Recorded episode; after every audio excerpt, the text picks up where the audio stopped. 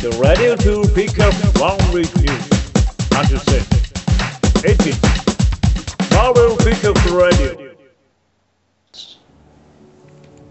はい、今週もやってまいりました。マーベルピックアップラジオ第34週目です。えーこのラジオはですね、1週間のマーベルの出来事で気になることをピックアップして話していくラジオとなっております。今週もこのお二方に来ていただいております。熊野さんとルデスさんです。どうぞ。はい、どうも、マンです。ははい、どうも、ルデスです。お毎度のことながらと。はい。最近どうですか？あたか。最近な、はい。最近な。いや、自分がね、自分が何かあったら、まあ、話したいなと思うんですけど。言うかな最はい。ああ、でもね、あのー今日の話ですけど、メイズランナーの映画を見てきましたよ、くらいですかね。ええー、どうでしたあれ？なかなか、まあまあ、ティーン向けの、あの小説が元となってあまあ、そうですね。話的には若者向けやなっていう感じしたんですけど、あれ、あの、見てから気づいたんですけど、3部作なんですよね。え、マジ？また3部作商法来たかと思いながら。じゃあ、見るのやめます。いやいやいやいや、やめなくてもいいじゃないですか、そこは。ね、じゃあ、今週のピックアップニュース参りたいと思います。今週、コミック関連はですね、えーオールニューオールディファレントマーベルのですね、ティザー画像が投下されております。はい。まあですね、先週話した通りにね、8ヶ月後から新たなマーベルユニバースというところで、えーしかもね、シークレットウォーズのね、あの映像、コミックの映像の、ティザー映像の方でもね、あの最後、 All-New All-Diff、All-New Marvel Universe、マーベルか、とか書いてあった通りにね、はい全く新しいっていうところでね、今度は、 All-New Different、全く異なるマーベルがやってくるということでね、うん。まあその世代交代って感じですね。いつも通りのね、最近恒例のティザー画像がね、公開されましたから、皆さん、えー今秋、シークレットウォーズまだ始まったばかりですけどもね、ねそこら辺を楽しみながら待っていただければと思います。何ヶ月で何が変わるのかってとこですよね。そうですね。え一体何が引き継がれていくのか。はい、ではですね、映画関連たくさん来ております。まずはですね、エマ・ストーンがスパイダー・グエンの映画に興味を持っているとーはい。話しております。えーアロハプレスイベントの間ですね、エマ・ストーンが MTV のインタビューに答えておりました。はいえー彼女はですね、スパイダー・グエンの映画で、えーグエンとしてね、再び役を演じることに対して関心があると話しております。はいまあね、これ、アメージング・スパイダーマンは一旦ね、えー終わるという形になってますから、まあ、だから、エマ・ストーンがね、今後、キャラクター、グエンとしてのキャラクター、まあ、演じる機会があればね、スピンオフとか、まあ、今後のあのヴィラン系のね、スピンオフの話もありましたから、あれが続くとなれば出る可能性もあるし、その関連でね、えー女性のね、キャラクターたちでやるなんていうことも噂でありましたからね、それで出るとしたら、もしかしたら、スパイダーグエンになってくれるかもしれないですね。ぜひお願いしたいと思うんですよ、これは。可愛いからね、エマストーンね。ね。そうですねう。ん。エマストーンがスパイダーグエンやったら、見に行くね。いや、まあまあ、誰がやろうが見に行くやろうけど、まあ、より、より、より、より気持ち的に見に行く。確かにね。そこらの小娘がやるよりはね、ね。対いいっすから。間違いないね。まあそうですね。違いない。可愛いからね。間違いないね。うん、グエン、グエン可愛いからね、なんかね。ね、あの、エマ・ストーンがちょっと作中で殴られてる様とか見たくないけどね。あー、攻撃を全部かわしてほしいね。そうね。ボロボロになってほしくないね。うん、そうね。あの、スパイダーみたい、スパイダーマンみたいにさ、もうす、顔分かってるだろレベルだね。あのボロボロはやめてほしい。そうそう。うん。ねう。ーん、そうか。痛いから。いやー、でも僕はちょっと期待したいですけどね、そこは。リョナ、リョナか。デュではないです。デュナではないです。やめなさい。走らない。明日なんて言わないで。続いてはですね、えーエージェント・カーターのシーズン2の制作が発表されております。はい。全10エピソードになると発表されております。えーバーベルがですね、エージェントカーター2016年にシーズン2が放送開始予定でございまして、えー前作よりも2エピソード、シーズン1よりも、えー長いですね、10エピソードとなることを発表しております。えーアットエルがですね、ヒューストンのコミックパローザにてですね、えー情報を明かしまして、えー10エピソードで1940年代のロサンゼルスの非常に魅力的な暗い世界をやると話しております。暗い世界なんですね。まあね、ちょっと、まあちょっとあれですよね、戦後間もなく、戦後ちょっと時間経ってっていう感じですからね。アメリカが持ち直すところ。うんまあね、シーズンはまだね、日本ではやってないし、今後ね、まあやるんでしょうけど、いつ頃になるかね、そうやね。早く、うんなるべく早く欲しいな、それも。ねまああれです、エージェント・オブ・シールドシーズン2が最近終わって、うんまあその中間で、うんね、前半が終わって、そこで、えーエージェントカーターやって、後半っていう形でやってたので、まあ、日本だと、まあ、どちらかというとエージェントカーターが先に出すのかな。の方が早そうやね。うん。まあ、半々で分ける。さすがに分けないだろうから。逆にあれか、シーズン2先にやっちゃうのかな。それは嫌やな。それも、まあ、どっこどっこだな。シーズン、それぐらい。シーズンの前半でエージェントカーター出んだよね。あ、そうか。じゃあまあまあ、もう先やっとかんそうなんだよねと。先やんないと、それエージェントカーターにつながる感じのやつが見れないから、やっぱ、あれか、シーズン2先出してからなのかな。あどこの放送放送局でもいいんで、あの、最速で、最速で。ねえ、そうです。もう、半年後には見たいんでね、だから、またね、あの、ーうん W3 つの企業様にですね、はい年末には、えーシーズン2とね、あのエージェントカーターの方同時に一挙放送なんかね、していただければ幸いでございますから、よよろしくお願いいたします。ろしくお願いします。はい。で、さらにですね、X メン関連になります、ブライアン・シンガーがですね、インスタグラムにカリバンが登場することを明かしております。ほいまあ具体的なね、えーキャラクターとかの面では、えー話してはいないんですけど、詳細は不明ですけども、カリバンがですね、登場するといったところで、えー話しておりまして、まあ彼はね、モーロックスとか X フォース、X ファクターなんかもね、参加していたキャラクターで、まあ、それ以上に、X メン、アポカリプスといえば、アポカリプスと彼といえばね、もう重要な部分ですよ。フォーホースメンの一人でしたから、カリバンね、強化されて、デスをやっていた時期がありますから、フォーホースメンのね、一人なんじゃないかな、というところにやっぱ様相が大方でしょうね。なんかもともとなんかゾンビみたいな見た目してたやつですそうそう、カリッカリのやつ。ボーロックスを。もう。後からなんかムッキムキになったやつそう、灰色で、灰色？うん、そう、うん。灰色と茶色の中間みたいな色で、うん。カリッカリで、で、結構ね、ボッコボコにやられるキャラで、うんその怒りがね、まあ、アポカリプスに身につけられて、パワーアップして、暴れ回った時がありますから、ああの、ムッキムキの状態はね、あのねアポカリプスによってされたやつですからね。うんその話が、うんまあ、できるのかなってところですね。まあ、だから、デス、アーケンジェル含めね、4人いるわけですけど、やっぱカリバン含めると、あと2人ね、うん一体誰なのか。そこもね、要注目じゃないでしょうかね。早く続報を期待したところですね。ね、いい加減全員知りたいよね。ほんまにね。ね。さらに X メン関連のニュースですね。チャニング・テイタムが映画ガンビットについてオリジナルストーリーになることを明かしております。はい。こちらですね、はい。エンパイアマガジンの最近の巻です。一番最新巻で、えチャニング・テイタムがガンビットについて明かしておりました。えー女子の最初の脚本はすごいものだ。か我々の誰も彼がどのように X 面会に対処しそうかわからなかった。しかし我々はこれらの映画の費用を変え変えているつもりだと。それは常に世界を守ることだ。しかし多分彼は、あししかし多分我々は少しシフト変えるつもりだと。あなたがオリジンを取ることができる多くの方法がある。ガーディアムズ・ギャラクシーやバットマン・メギンまたは異なる取得を試みるそれらのようにすることができた。私が言うことができるすべてはこれだ。私は非常に興奮していると。うん。まあだからひ単なるヒーロー映画じゃなくてね、えー今までにないようなね、お新たなオリジンとしてのストーリーが話されていくわけですから。まあ、だからガンビットってあんまりなんかね、なんだろう、期限っていう期限とかってあんまり知らない人も多いだろうし、もう全然わかんないぞ、それは。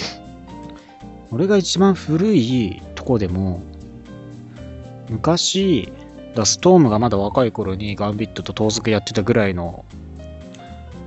が一番古いかな、キャラクター的に。しか知らない。うん。そこら辺ぐらいしかあんまり知らないから、それ以前があんまり分かってないな、そういう。ね、生い立ちみたいなとこからね、うん。なんのかまあだからどうやってきて、どう過ごしていって、どういう人生歩んでくるのかみたいなね、ことをやるんでしょうし。まあ、ガンビットですからね。だから今までの X メン映画とはまた一線を画すようなね、感じになるでしょうからね。な。すごいナンパしてたら面白いな。劇まあ、中ナン5ナン人の人ナンパシーンはすごい盛りだくさんでしょうね。絶対一回はするでしょうね。それはやるでしょうね。ナンパシーン5、6人ぐらい出てくるたびになんか彼女変わってるぐらいの。シーンがね、何回出てくるのか。そう、ほんまやな。本当あいつはすぐね、ね女を作りますから、本当に。マーベル界でもね、屈指のね。あいつ以上のチャラはいないっすよ。ザ・チャラを。じゃあ、もうね、まあ、すごいチャラかっ。こよくプレイボーイって言ってあげましょうよ、そこは。でも、あ究極のチャラ男だからな。あれこそって感じだよね。まあ、それはいいじゃないですか。まあね、どんな女性をね、くといていくのか、そこにもね、注目していただきたいと思います。はい。そしてそして、アベンジャーズ・エイジ・オブ・ウルトロン絶賛公開中ですけども、こちらがですね、13億ドル到達間近となっております。上がりましたね。いよいよですよ。アメリカ国内のボックスオフィスがですね、4億ドルをマークして、中国ではですね、えー2億1000万ドルを稼いでいますと。まあ、2週間ちょいですかね。中国公開してからね。で、現在が12億6300万ドル。まあ、ここからね、また徐々に上がっているはずなので、最近ですね、アナリストが16億ドル以上稼ぐんじゃないかというのをね、予想出してますから、このままの勢いで続いていければね、15億前作超えできるんじゃないでしょうかね。はい。もうどんどん、日が経つにつれどんどん上がっていってるってういう。ん。うん。まあ、あと1ヶ月ぐらい、まあね、公開まで1ヶ月経ってないですからね。ここから後半にかけてね、勢い、衰えず頑張っていただきたいですよ。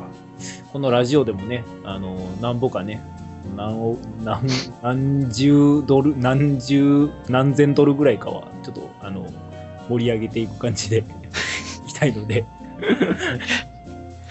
盛り上がるかな？何何千ドルかな。何千ドルかな？いけるかないけるかな はい。あの、ぜひ、あの、ど動画の方には、あの、行ったよみたいなのあるとね、嬉しい。これ見て行ったよみたいな。そうですね。まあ映画公開初週はね、はい。すごいネタバレラッシュだと思いますから、皆さん、あの、気をつけて聞いてくださいね。そうですね。はい。はい僕らは7、僕らは言わない方向、どのぐらいまで言わない方向でいくんかな、これ。うん。えー7月だから4日公開ですよね。うん。で、その次の週だから、まあ10日ぐらいか。10日ととか。10日間ぐらいは黙っとく感じ。と、いや、もう10日の次の週のラジオではもう全部話します。全部話して全部語り合う。はよ見んとあかんよ。ほんまに。あの、いいだから一、もう公開初日か日曜あたりには見に行けばいい。そうや。その土日に、そう、休みが取れへん人もいるがな。1週間あれば取れるから1日は。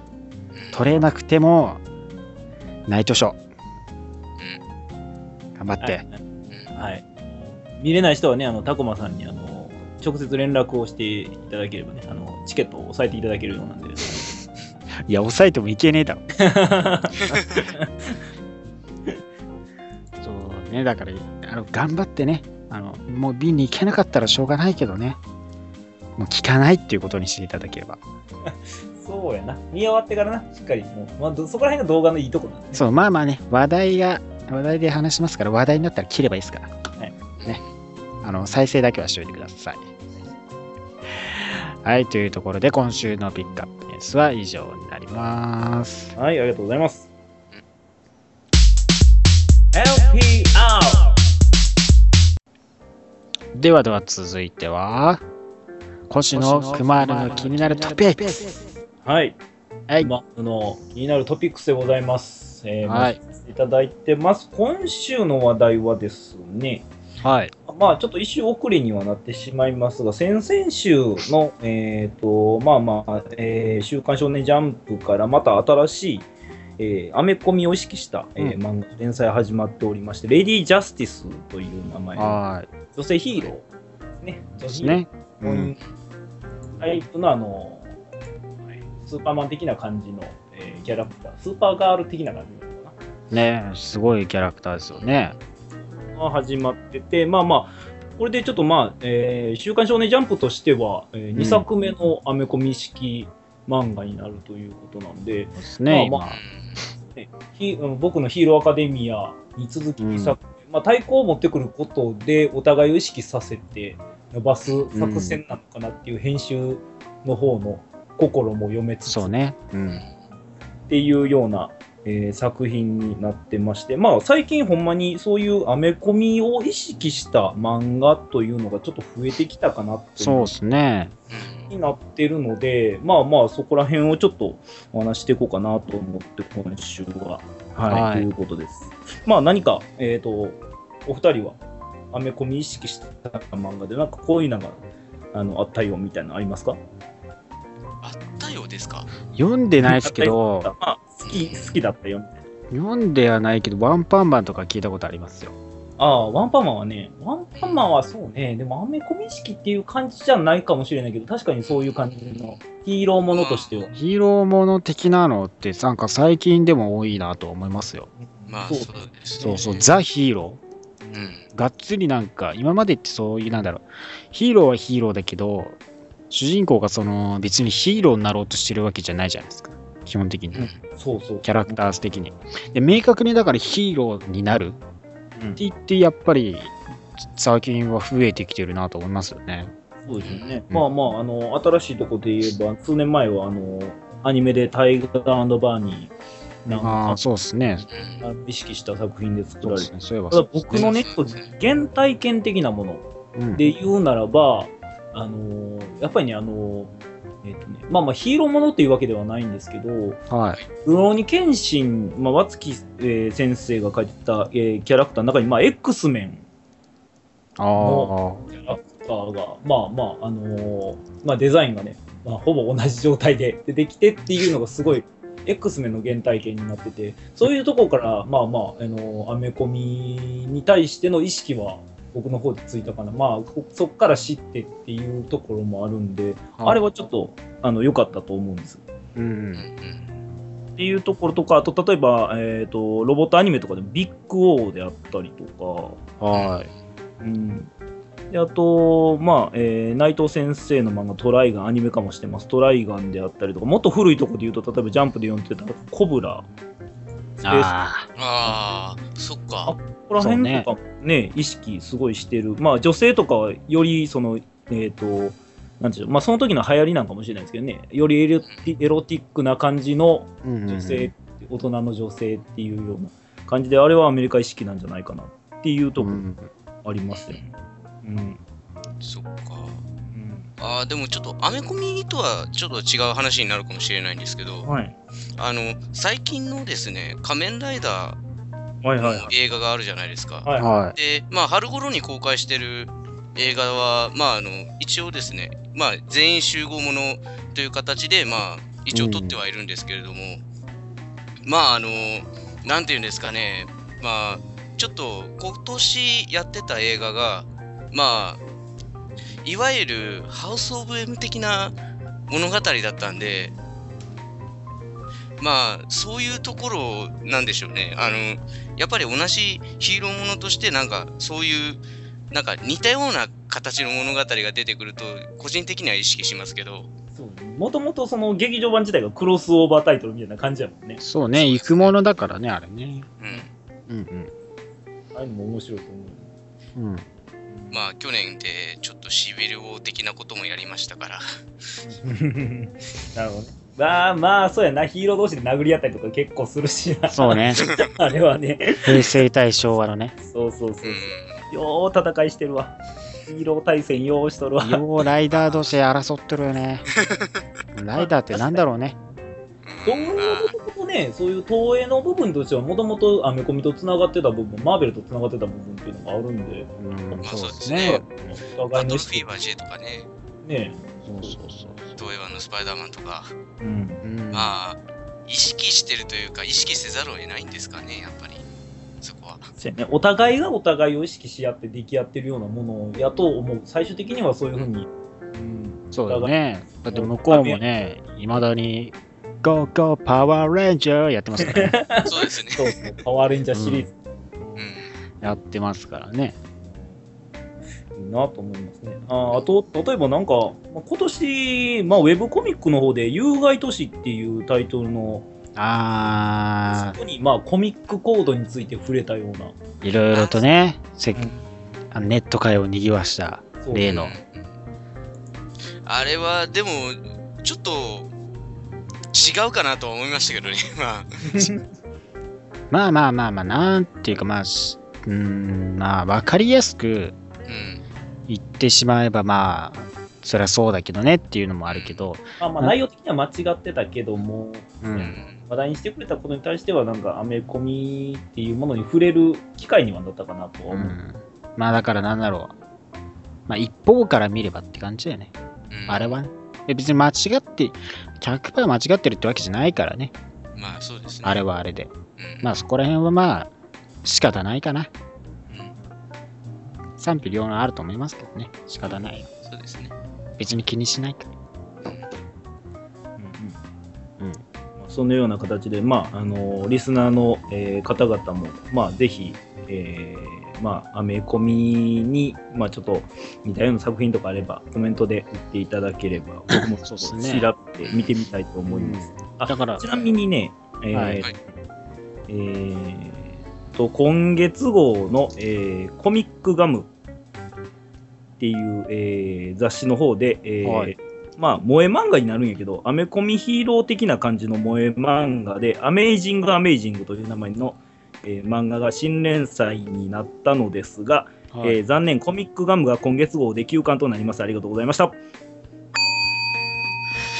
あいえチーンの SE がすげえなりましたけどね。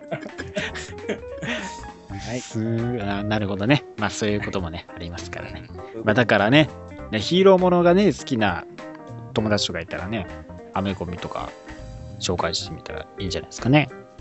そうですね。はい。はいです。今週もありがとうございました。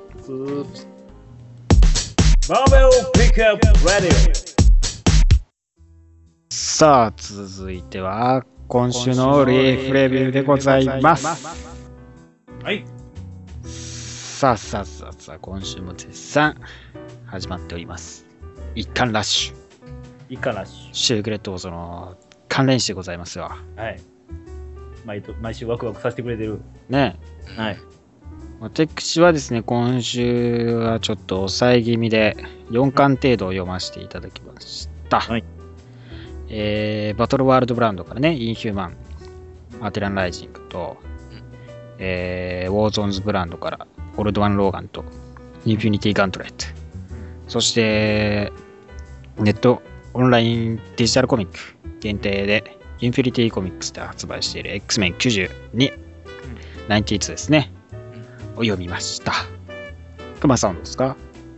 僕はね、えっ、と、インフェルノ、インティインフィニティガントレット、アテランライジング、えーはいえーシークレット・ウォーズ・ジャーナルを見ましたが、えっ、とね、やっぱりちょっと語彙の問題であまり深く理解しておりません。まあまあまあ、しょうがないですね。は一日ですからね。そうですね。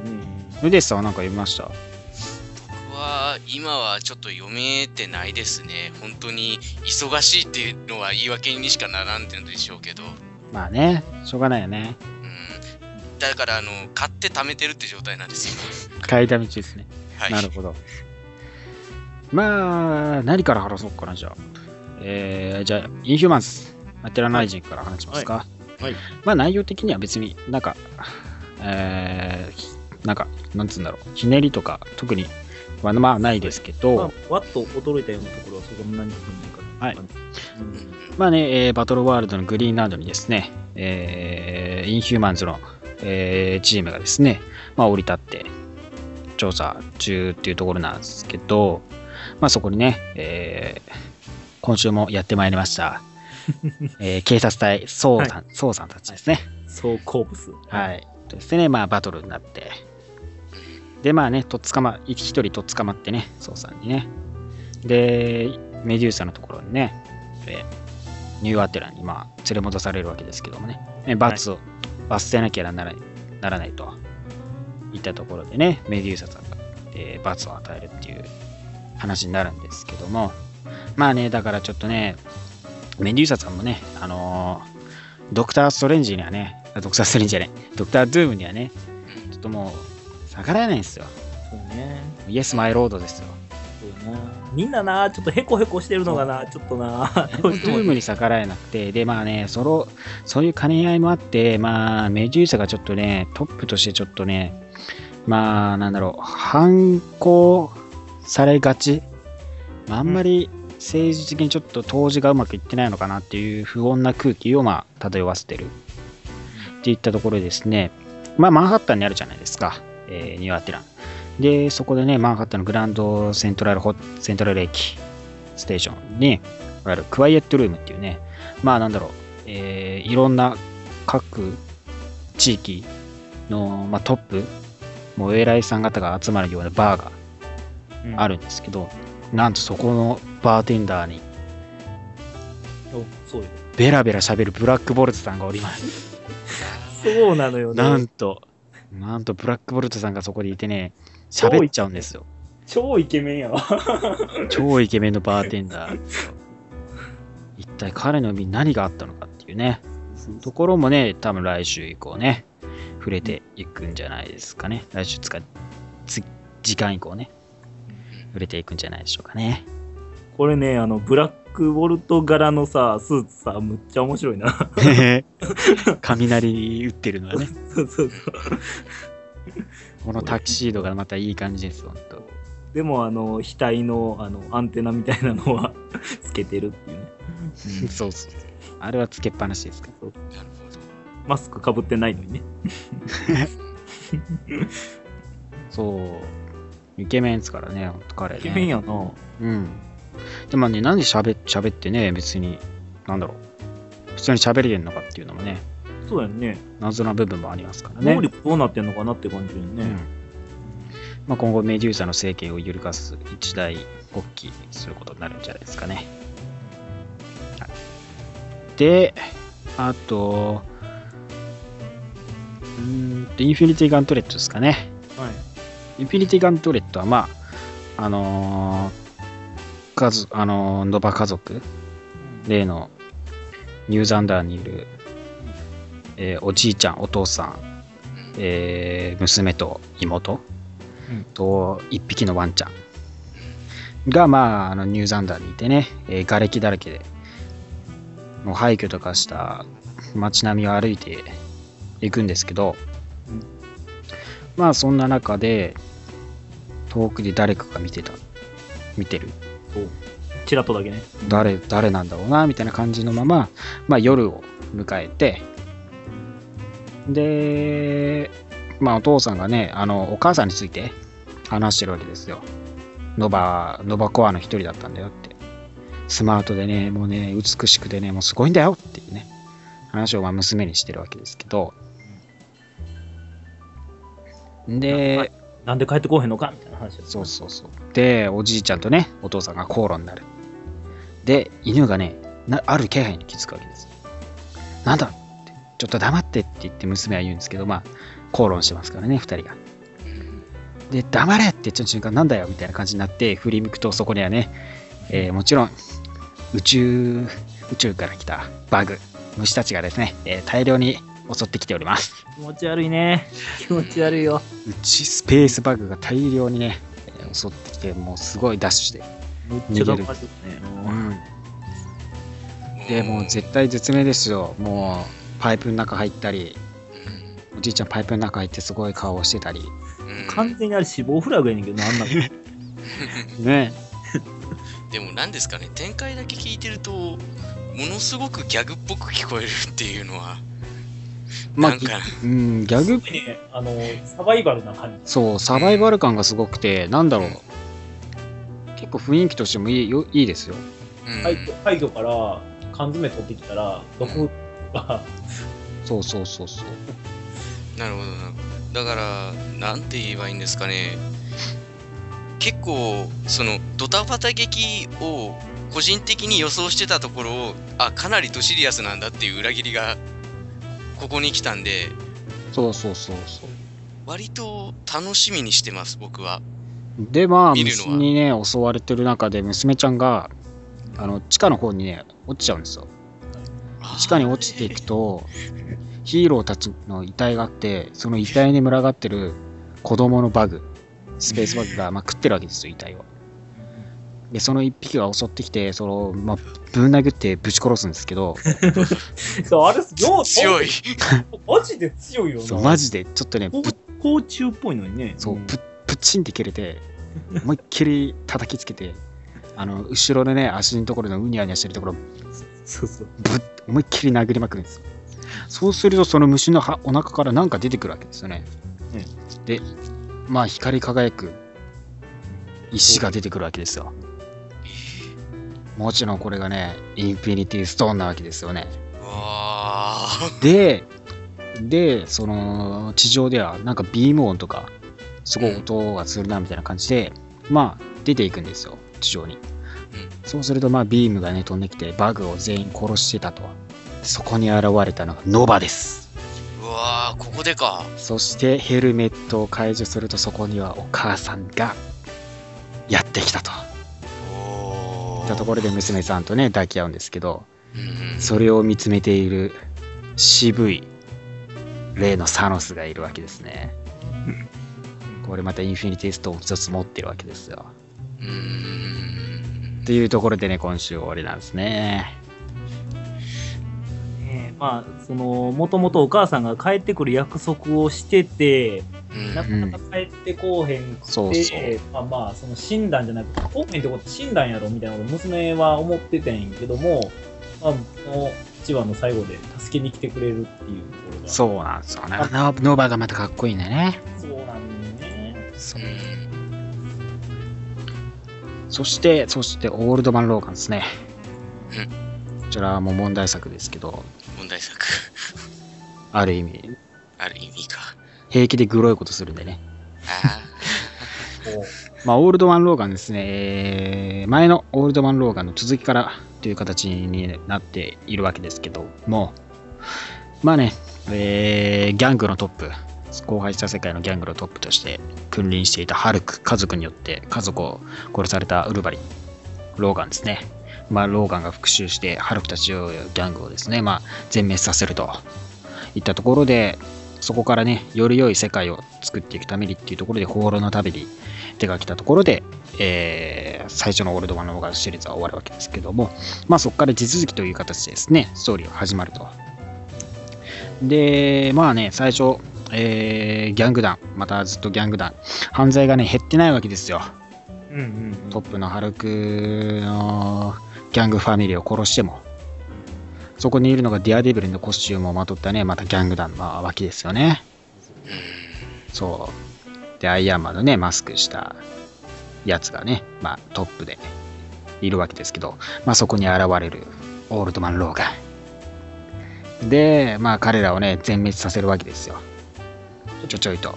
あれ、あれちゃん、デアデビルもしかしていっぱいいるってことそれ。そうそうそうそう、ギャング団のメンバーとしてディアデビルのコスチューム着てるだけですから、ね、ーブシャブシャーっつって、えー足を切り、えー胸を刺し、指を切り、えー手をぶっ刺し、まあ血だらけですよ。生きてるわけがないぐらいの感じ。そうですね。まあ、銃弾を浴びながら、えーディアデビルの腹を刺し、そしてディアデビルの、えー口元をブサッとスライスしてね、顎ら辺をね、プシャーって出たりああ、怖いな、それ。で、一人残って、えーね、マスクを取って、すいません、すいません、許してくださいって言うんですけどね、人差しして殺して終わりと。いう流れではあるんですけどね。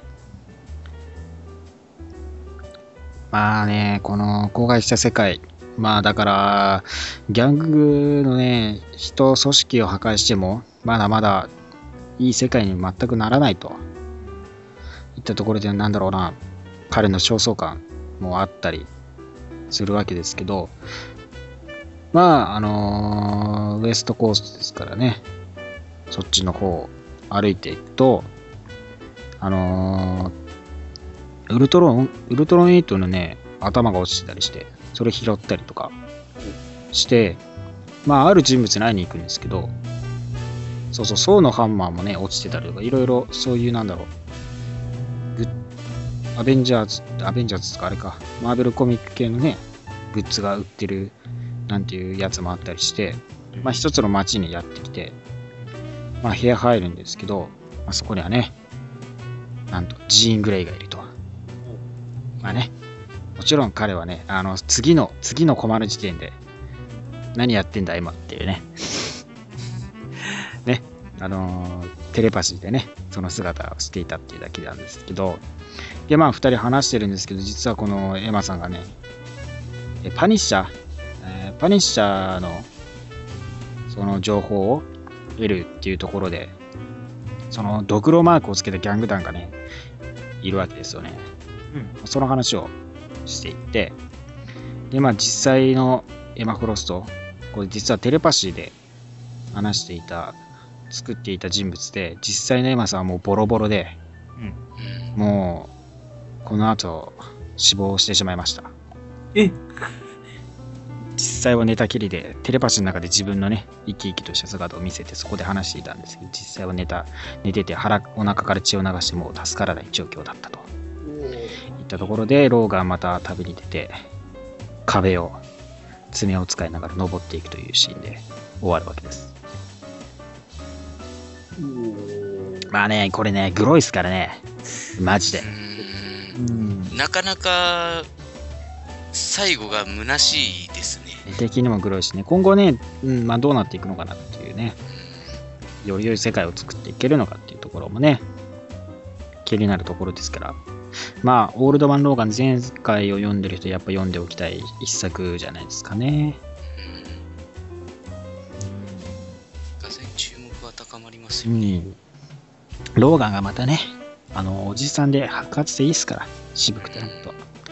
もともとの話を僕は読んでないんで、ちょっと敬遠してた部分はちょっとあるんですけど、ちょっと、はいちょっとだいぶそそわれますね。うん、最初のね、やつもね、あの、4巻、4、5巻なんでね、うん TPB とかで読みやすいんで、一回読んでみると面白いと思いますよ。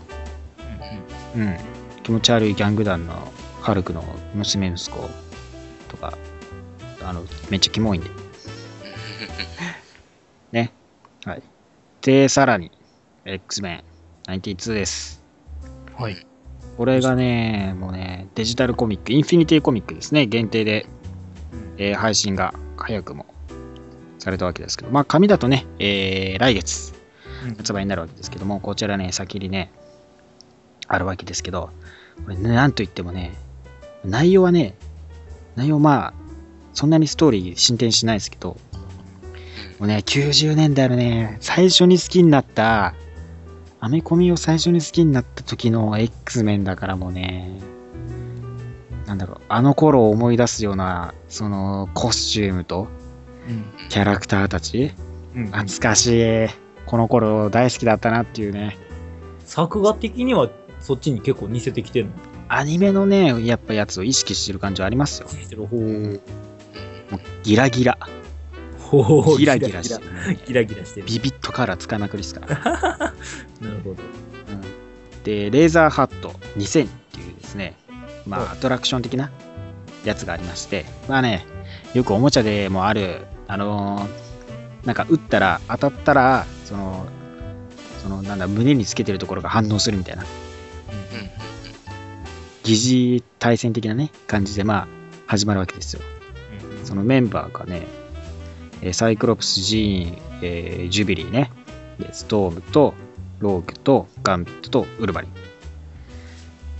まあ、あのね、みんな、ガンビットが最初にやられ、ストームやられ、えーサイクロプスやられ、で、ジーンもやられ、で、ローグとウルヴァリンが対決し、ローグが負け、で、ウルヴァリンが残ったところをジュビリが撃つと。バン !You are dead! あ、かわいい。コンビネーションも完璧やね。かわいい。ね、このウルヴァリンもね、ジュビリにはデレデレですね。ああ、いいね。この頃やっぱそうですよね。ジュビリ可愛いですからね。まあ、内容的にそんな感じで進んでいって、うんうん。そういうところから始まり、でね、局、まあ90年代の、えーっとね、あと、あれだね、プロフェッサーも出てくるんだけど、そうそう、センチネルがそこに襲いかかってくるんですよね。また、昔ながらのあの、いつものタイプのセンチネルが。あ襲ってきて、うん。で、まあ倒すんですけど、そこら辺もなんか90年代の色感、あのビビット感がしたりね、みたいなぁ。それがまたね、いいんで、いいんですよね。もう本当に X メンの黄金期を、そうそうそう、大好きな頃だからもう、うん好きって感じ。その頃を思い出しつつ見れる感じです。うんで、まあね、ロバート・ケリーがやってきて、そう、ロバート・ケリー、この世界の王様なのかね、一応バロンだから。あ、バロン。そうそう。で、まあ、あのプロフェッサーハゲが出てきて、それで、まあ、任務として、パッサンドラノバのとこに行くんですよね。うん。まあ、話の進展はそこら、それぐらいですね。カッサンドラノバに対処しに行くみたいな。前半、前半というか大半が、ゲームの下りやった後のセンチネル戦が長いっていう。感じです。でも楽しい90年代のあの感じがね、またいいですよ。あの頃知ってる人はやっぱ好きじゃないですかね、これは。インフィニティコミックってね、結構読みやすいようになってるんでね、うんうん。オンライン上で、ネットで見れるんでね。ぜひとも、こうタブレット系でね、読んでほしいですね。紙だとどうなんだろうな。そうなんだよね。うんおまわりとか、割と、どうすんのかわかんないけど。うん。あんまり良くないんだよね。そのインフィニティコミックの紙で読むときってね、あんま良くないんだよな、あれ。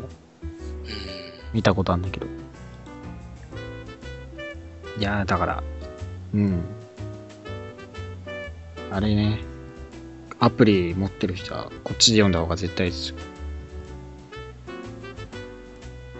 そんな感じですかね。うん。じゃあ、クマさんは？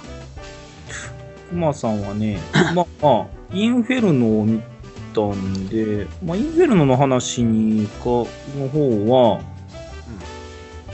えっ、とね、まあまあ、もともとまあ、えっ、と、あっこですよね。インボか。うん。の、えーところで始まって、まあ、主人公が、えっ、とね、コロッサスで進むんですけど、うんうん。まあえー、とイリアナちゃんを助けに、えーエンパイアビルディングかな、あー、エンパイアね。うん、あそこのところに入っていきまして、みんなで、えっ、とね、えーまあ、スコット、ジーン、ああ、そこら辺もいるんだ。うん、で、えーまあ、そのビルの中に入っていきましたよと。うんイリアナちゃん見つけましたよと。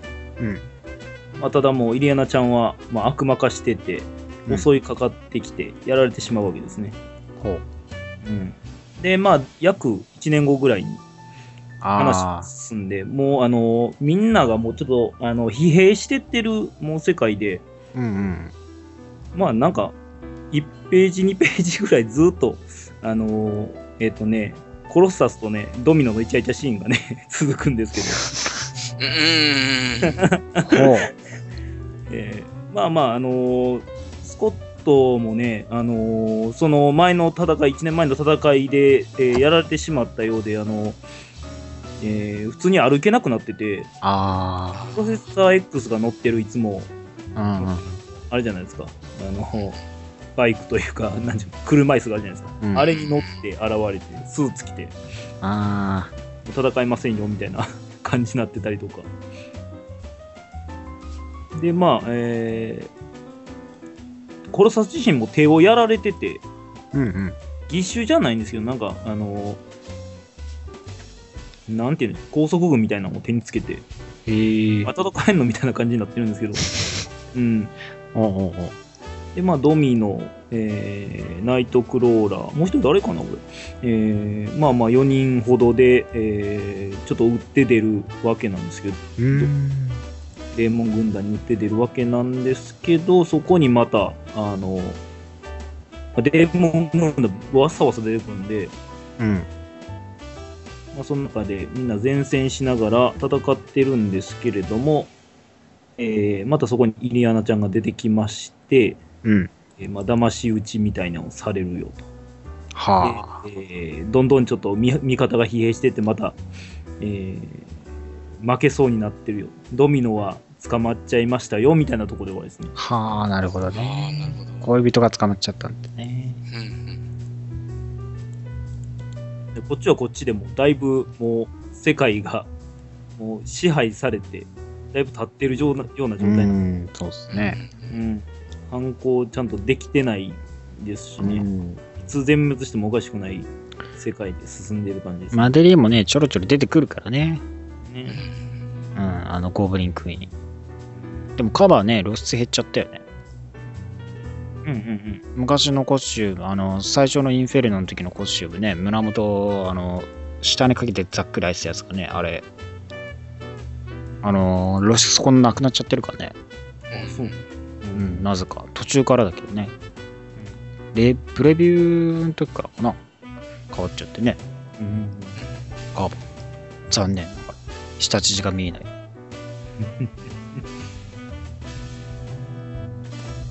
あのあともう一個、あの、あれを見てたんですけど、あの、シークレット・ウォー・ジャーナルを見てたんですけど、うん。あんまちょっとよくわからへんね。難しいな、これ話。まあ、あれね、見た目でわかんないからね。うん。全部読まないと、誰が誰だかわかんないからね。そうやね内容はどんな感じなんですか？これね、なんかね、どうもあの、えっ、とね、えー、ドゥームの、えー、何、大聖堂って言ったんやけど、教会みたいなところがあって、そこに忍び込んでお宝を奪おうとしてる話。ああ、盗賊だもんね。そうそう、うん。盗賊崩壊、で、でまあまあ、それがまあ、罠やって、見つかってもうて、むっちゃあの、えっ、とね、えー教会の、あれなんかな、舞台なんかな、むっちゃ囲まれて、追われて、っていう話なんですけど、うん。あんまり内容がよくわかんないんで、なんとも言えないんですけどね。なるほどね。うん、まあ、あと他にもね、何があったっけ？あれだ。モードックアサシンが。ああ、そうや、そうや。モードックアサシンをね、あのうん、カッコ、あの読んでいただいて、シークレットオーズ2099、シークレットオーズ2099まで読読みたいんですけど、うん。後ほど読みます。うんうん。ウェアモンスターズドエルもね、うん面白そうなんでね、俺らも読んでで、すね。これは僕きます買ってるんで、後で読みます。2099もね、ありますから。シークレットオーズ関連もね、いっぱいありますからね。それ以外もまだコミック出てますけども、うん来月のプレビューズもね、えー配信されてますからね、皆さん。来月に備えて、じっくりと読んでいただきたいと思います。また来月読まながいっぱい。まだまだ、いっぱい。シークレットオーズはこれからだよ。そうね。本当に終わりがあるのかぐらい、ちょっと多いぐらいですね。来週はね、え3巻出ますから、うんシークレットオーズ本編もね、要注目チェックしていたてね、はい。えー生き残ったヒーローたちがどう活躍してくれるのか、じっくり読んでいきたいと思います。はい。じゃあ今週のプレビューは以上です。はい。LPR さあ続いては今週の話題です。はい今週の話題は、10人といるこのアーティストのアートが好きを語るでございます。はい。えー皆さん、アメコミといえば、アートですよ。そうですね。やっぱり、うん結構、もう本当に美しいって言えるぐらいの絵が多いと思うんで、ねえ、アメコミといえばやっぱ、絵ですよ。絵ですね。一番。ええフルカラーのね、絵を、日本ではやっぱ、まあ、描けないことはないけど、その、描ける労力がね、ないですからね。もう大変ですよ。フルカラーのもうね、最近好きなのは、最近好きなのはね、やっぱね、一番最近好きなのフィルノトかな。昼の。フィルノトのね、最近バリアントカバーやったじゃないですか、今年。あの、鉄人とか書いてあったやつ。ああ、はいはいはいはい。写真のさ、フォーカスちょっとぶらして、なんか女性をそのメインのフォーカス置いて、ちょっとなんだろう、わざとずらして抜粋してる？うん。一部のその日常とかいろんなシーンを抜粋してるやつ。あのさ、スタイリッシュ感。うん。なんつうんだろう、水彩画っていうのからなんか色の質感とかのさ、使い方とかもね、最近ドハマり中ですよ。なるうん、アイアンマン、アスペリアアイアンマンも、あれよね、カバーとかやってたからね。今、ブラックウィドウのね、やってますけど、前編がね、それで、確かに、この人確かに。色鮮やかでまたいいんですよね。ノスタルジックにも見えるしね。そうそうそう。この感じがね、すごい女性を綺麗に描ける人ですかうんら。うん。あとね、やっぱね、リアル思考っすね。やっぱ個人的に好きなのは全体的に。うん。サイモン・ピアンキとか、あと、オーガスティン・アレスヨとか、やっぱそこら辺がね、リアル思考で、あとグレッグ、グレッグランドね。グレッグランド、最近のグレッグランドいいよね。あのースパイダーグエンとかね、はいカバー書いてたりとか、はいあとあこの人の絵もよう見るなエッジ・オブ・スパイダーバース、最近特に見るよね。エッジ・オブ・スパイダーバースの、スパイダー・ノワールのね、カバーとか、スパイダー・ウーマン一巻のやつもそうですし、うんそう、この人のね、いいんだよ。そう、しかもね、アベンジ、あれよ、マーベル75周年の、あの、記念のハードカバー、コレクションのね、カバーもね、彼が書いてますから。こういう売れやっ子、売れっ子も売れっ子やね。売れっ子も売れっ子。うんいろんなカバー書いてね、この人はやっぱね、リアル系の質感がやっぱ好きね。うん。なんだけどね、そのな、なんだけどね、ダニエル・アクナのね、絵もね、最近すごい好きで。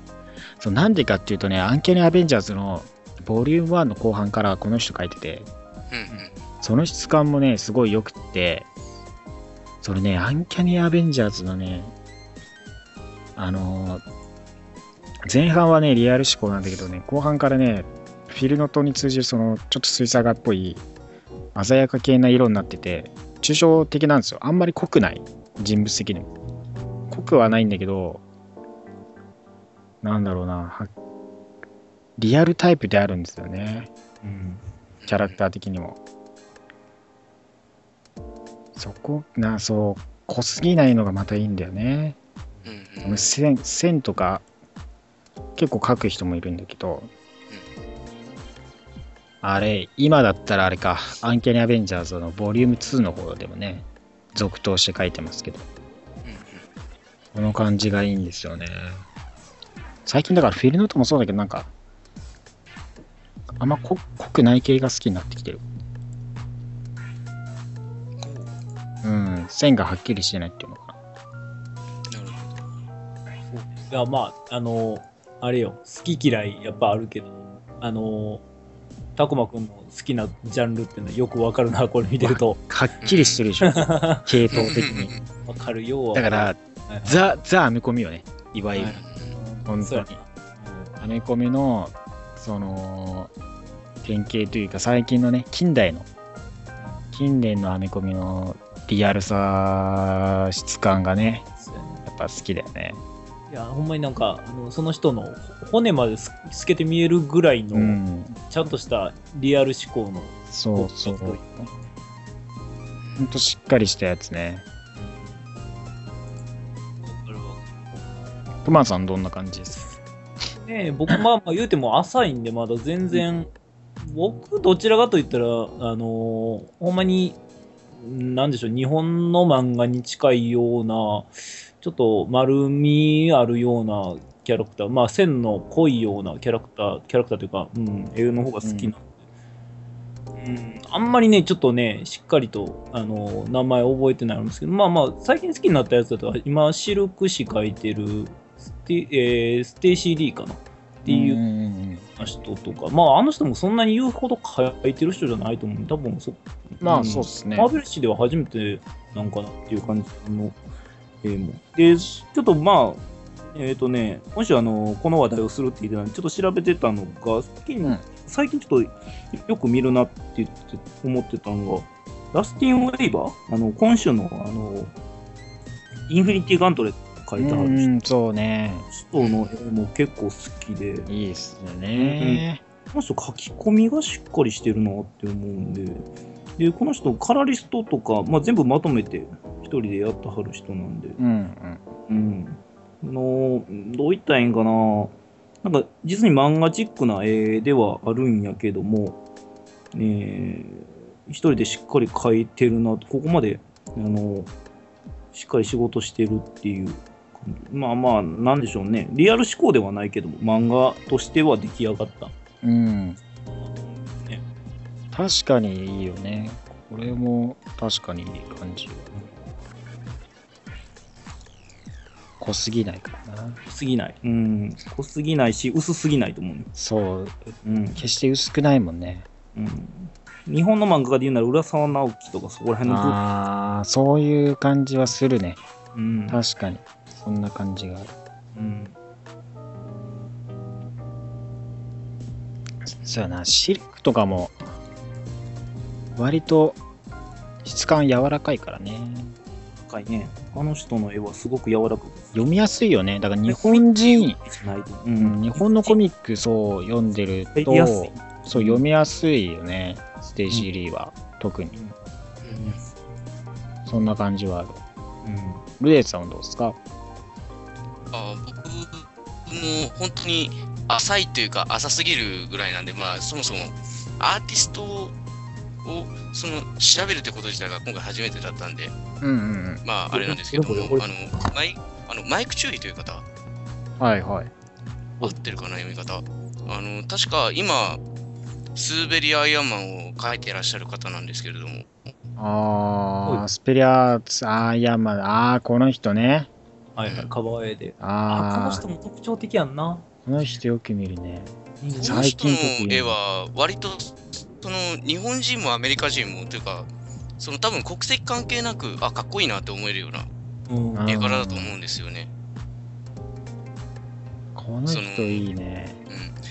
うん、僕はそうですね、特にこの人が描くあのローラ、まあ、X23 ですね、うんうん。がかっこいいし、可愛いし、綺麗だし、好き。で、まあ悲しいし。なんだろう、この人の筋肉の描き方ってなんか、いい描き方をするんだよね。うんなん、なんて言肉の質ったらいいんだろう。感がいいね、そうそうそうそう。肉の質感がなんかね、そう、なんか腹筋とかはがっちり割れてる感じじゃなくて、ちゃんとうっすら脂肪の。陰影で作ってる感じがまたね、すごいいいよね。肌質まで分かりそうなぐらいうのレん、ベルやもんね。確かにね、この人もいいよな。で、あとは、そのビル・スリニーさんかな？確かあー、ベルスリに。はい、あの今、シシークレット・ウォーズのですね、あの、2099を確かアートを担当されていらっしゃる方なんですけれども、うんうんまあ、この人の描くスペリア、あ、スパイダーマンは、何ですかね、かっこいいなと思いました、純粋に。そうね子。供心にかっこいいなと思いました。もう、もうそれぐらいしかないんですけどね、本当に。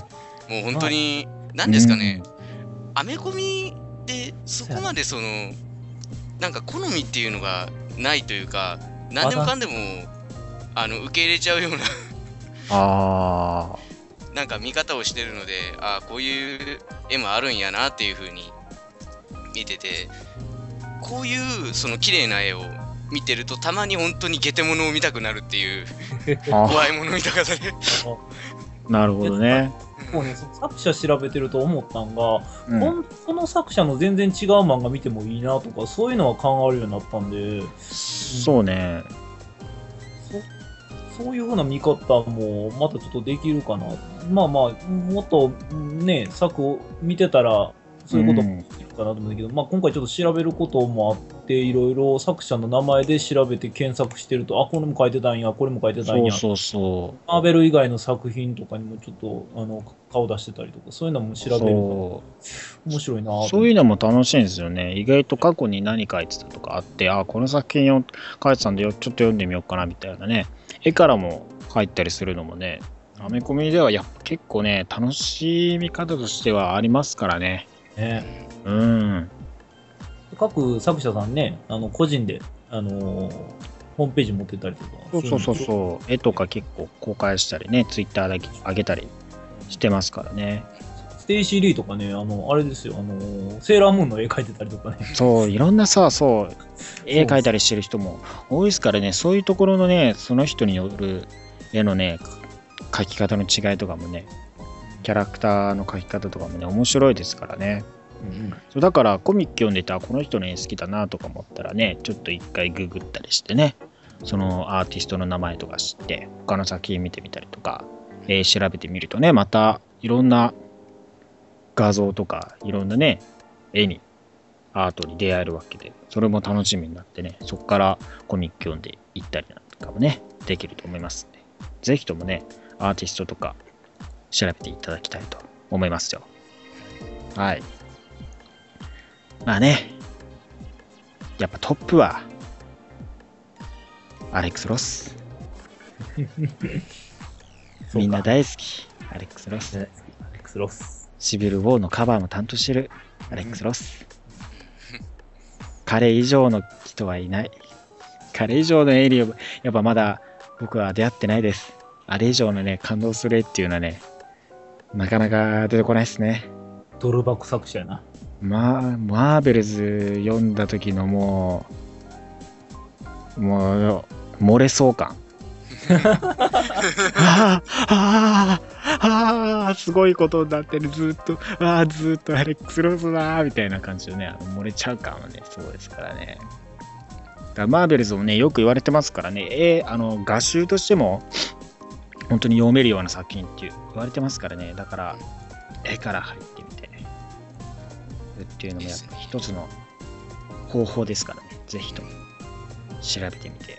ぜひね、自分の好きな作者をね、うん。それでね、実験していただければといろんなところに触れればね、いいなと思います。ではでは、今週のマーベルピックアップラジオは以上になります。何か言い残したことございませんか？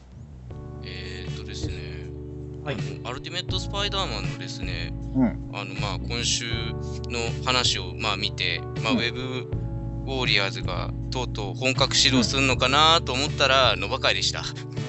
うん。っていう、なんか、がっかりってわけじゃないんですけど、あれなんで変わったんやろっていう、個人的な、えー、ハテナマークを抱えながら、来週、またアルティメット・スパイダーマンを楽しみに待ちたいと思います。まだまだこれからですからね。はい。はい。ウェブウォーリアーズ。いつになったらウェブウォーリアーズあるのかね。もう、それ、ね。マールさんどうですか？そうですね。まあまあ、うーん、まあ、今週はそんなに特にないかな。まあまあ、あの、ちょっと見逃してしまった、えー、X メン92をこの後しっかり読みます。そうですね。ちゃんと読んでいただきたいと思います。はい。ではまた来週お会いしましょう。バイバーイ。はい、バイバイ。